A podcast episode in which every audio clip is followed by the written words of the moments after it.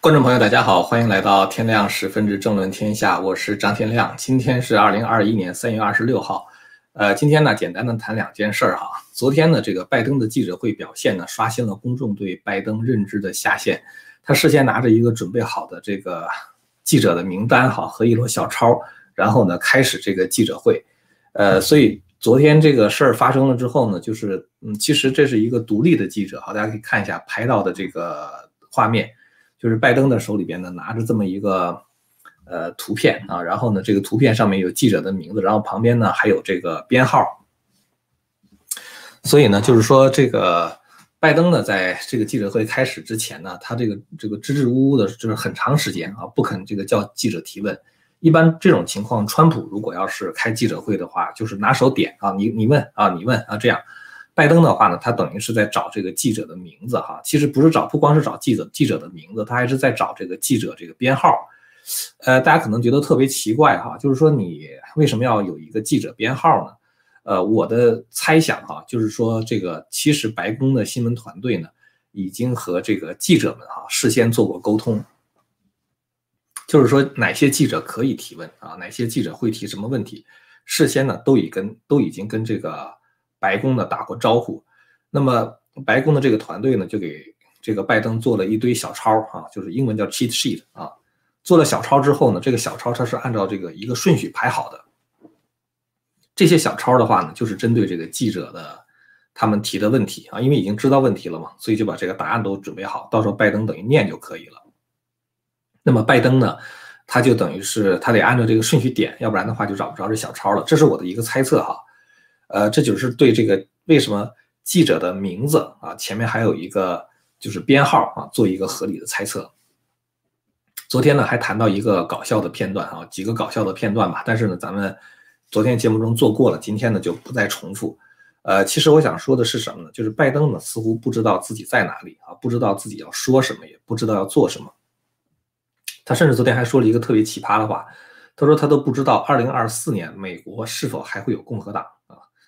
呃，就是他当时就是这个话一说，共和党和这个独立选民的话，都给拜登的表现打了一个 F 啊，F 的话就是 fail，就是说他这个 表现实在是太差了。呃，其实呢，我觉得拜登好像是不知所云哈，不知道做什么。现在习近平和李克强的日子呢，也非常的难过。呃，过去呢，这个中共它是有一个模式的哈，这个模式呢，就是说，呃，当他们想达到某一个目的的时候，他们会做出某种姿态啊，或者说出某一招。这些招呢，过去是屡试屡灵。什么招呢？就比如说，我希望迫使某国就范啊，那么中共呢就开始高调的抗议啊，这个外交部的人啊措辞非常的激烈啊，然后的话甚至可能抵制你这个国家啊，甚至是在你的大使馆前面搞一些示威和抗议活动。一般的人那时候一般都不愿意跟中共一般见识嘛，就是很多国家呢干脆就让一步啊，态度呢就会软化啊，道歉呢。啊或者是这个给你提供什么方便呢？呃，做出什么让步啊，等等，是吧？但是呢，从这个今年开始啊，这一招突然间就不灵了啊！大家看到中共在阿拉斯加哈这个举行的外长会议上，中共的这个外长王毅和这个政治局委员杨洁篪哈，他们就是呃痛骂这个布林肯啊，就是美国的国务卿，还有呢美国的国家安全顾问萨勒文啊，就是骂完之后呢，他们是希望美国因此能够软化。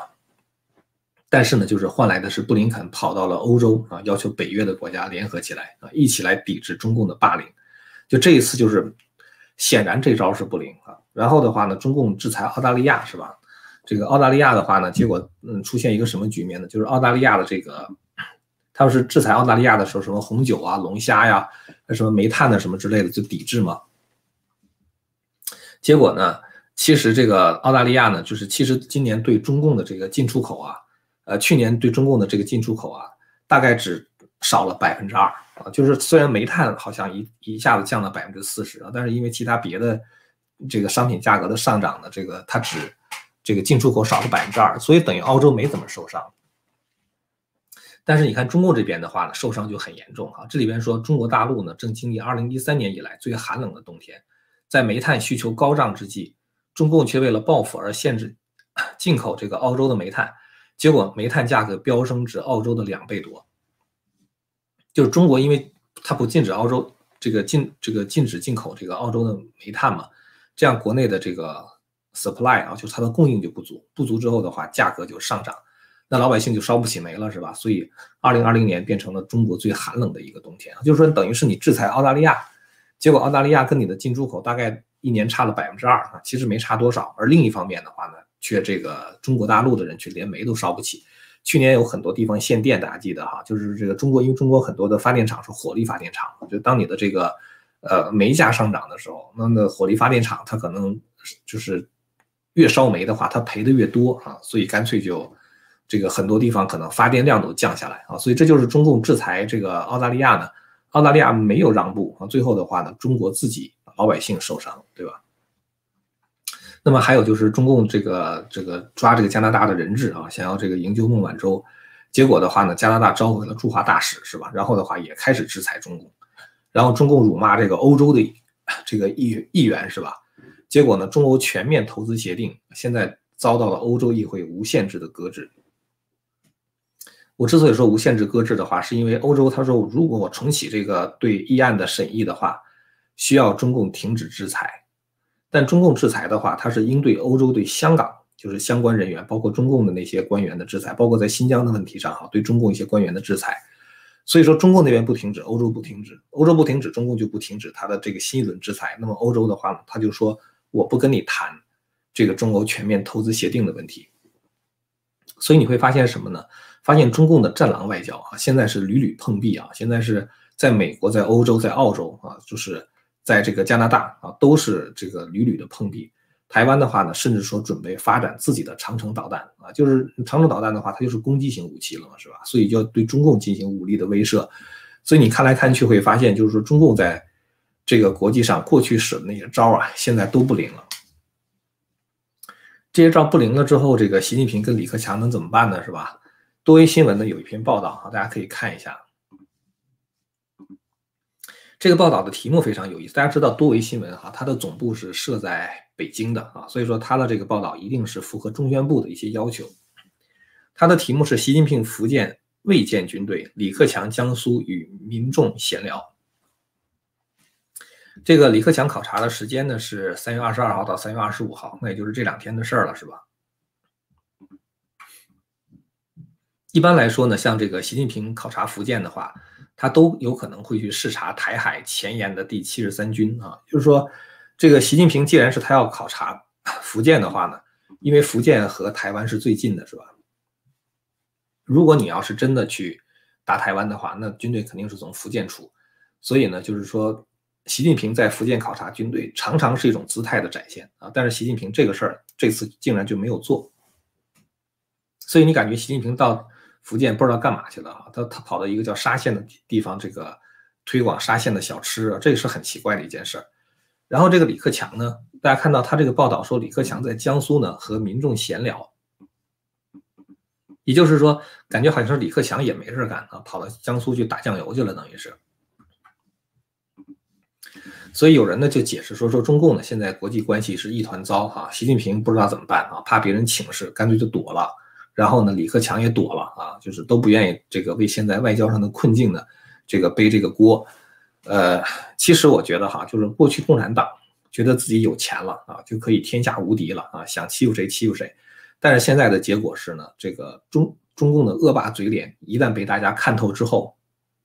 大家都就都觉得，如果你要是超过美国，成为世界第一啊，变成老大的话，大家以后就没好日子过了。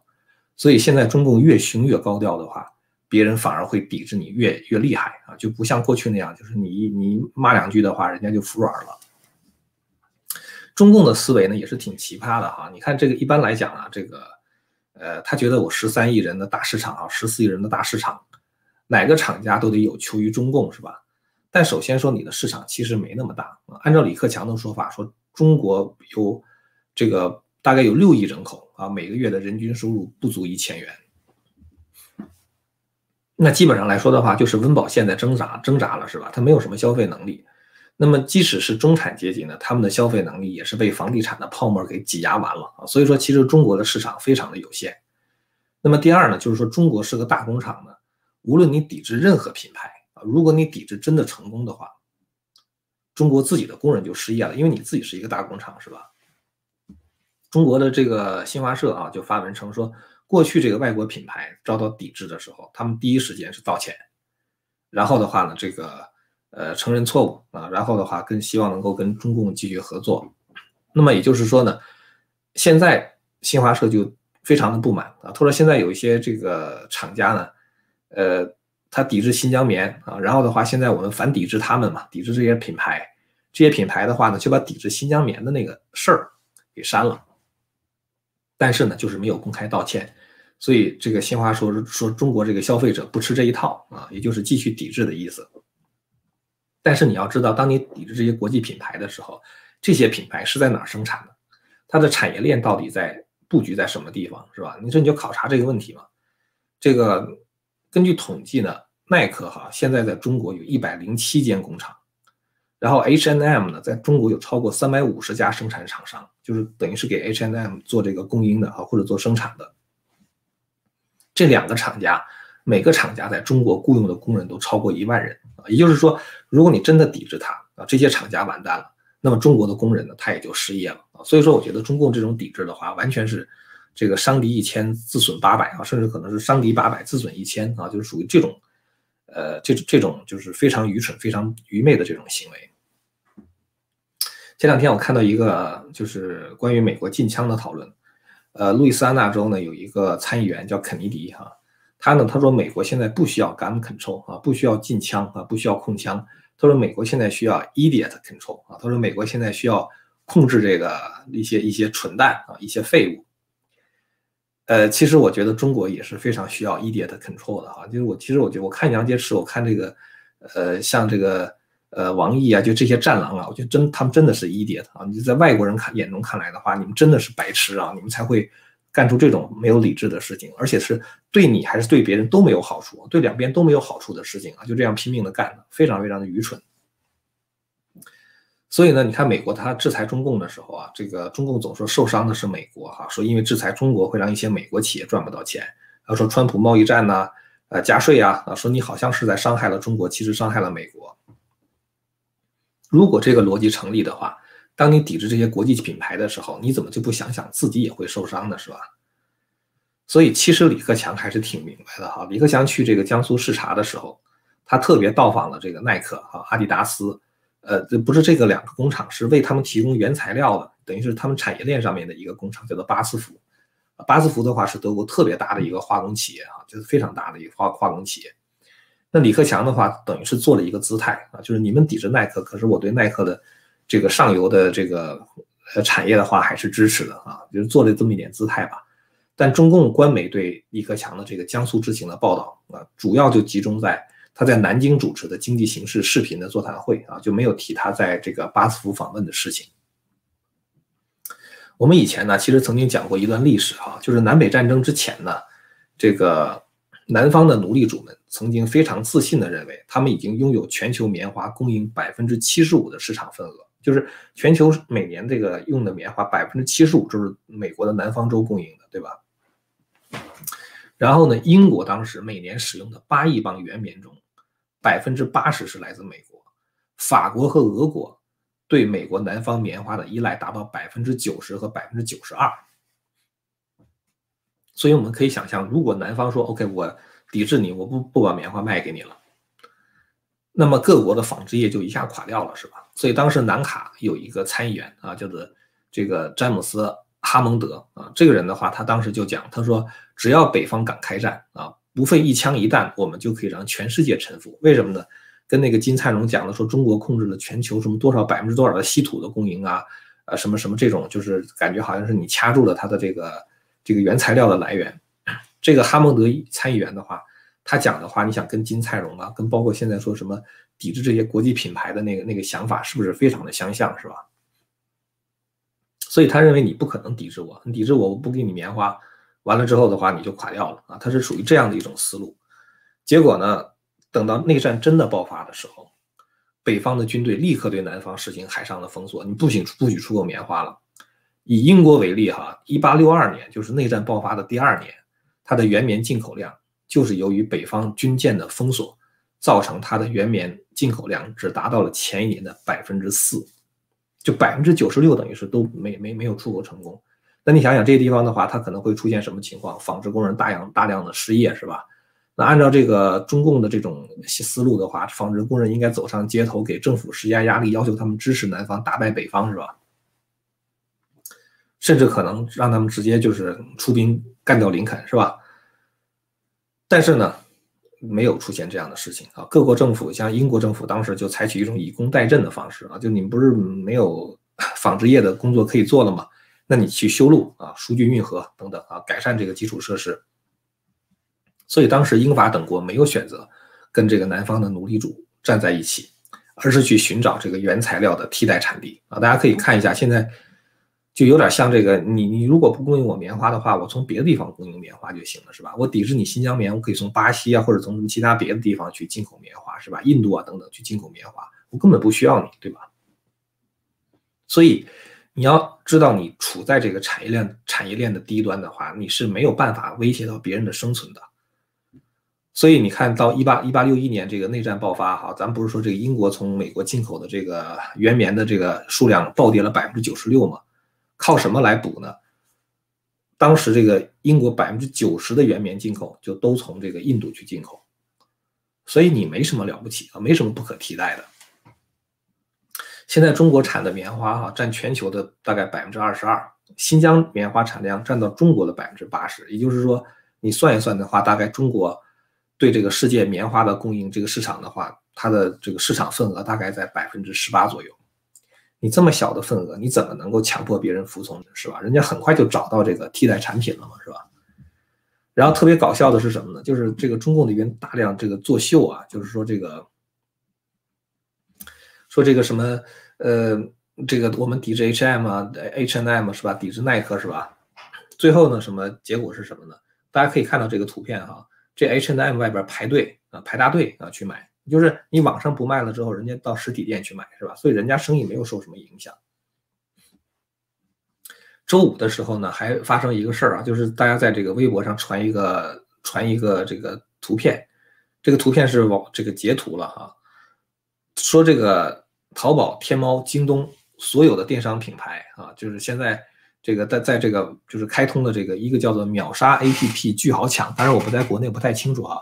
就是有这么一个 app 啊，就是大家一块儿那个抢货的，在这些电商平台上卖什么呢？卖这个耐克鞋啊。结果呢，当天晚上八点钟啊，一开通的时候啊，就是当天晚上八点钟开通这个耐克女鞋的一款抢购活动。结果在开抢之前，三十三点七万人预约，时间一到，所有库存几乎是一秒售罄。大家是不是觉得这个状况真的是很打脸中共是吧？你抵制国际品牌，呃，好像是这个中央都发话了啊，然后呢，各大电商好像都在参与，一群这个艺人的话在那边作秀，最后的结果的话呢，没有影响到人家的销售量啊，然后呢，反而产生了这样一种抢购的热潮。为什么大家觉得哎呦好嘛？这个你抵制这个啊，抵制这个这个卖不出去了，卖不出去的话，他们可能就降价，降价的时候赶快抢啊。然后呢，过一段时间，等到这个价格回升的话，我再把它卖了，是吧？所以中国人的心里面那种小算计，哈，那真的是其他别的这个这个这个这个很多很多这个就是外国人真是无法理解啊！这就是为为什么我说中国真的也需要一点的 control 啊，把这些这个蠢货们都控制起来。所以这场活动啊，这个真的是这个就是大家可以看到这个哈，耐克这个就就就这张图嘛啊。这个三百三三十三点七万人预约，然后一秒钟抢光，所以可以说这一次这个抵制国际品牌的这个活动啊，这个非常的不知所云。中共既输了面子，又输了里子。呃，今天咱们节目做的短一点哈，就是跟大家快速的更新一下这个现在就这两天发生的一个热点的新闻吧。如果你要是对我们谈的内容感兴趣的话呢，欢迎您订阅和传播这个频道。也欢迎大家呢去访问我们会员网上的这个节目啊，在这个天亮之城链接的话呢，就在这个视频的下面。好了，感谢您的收看，我们下次节目再见。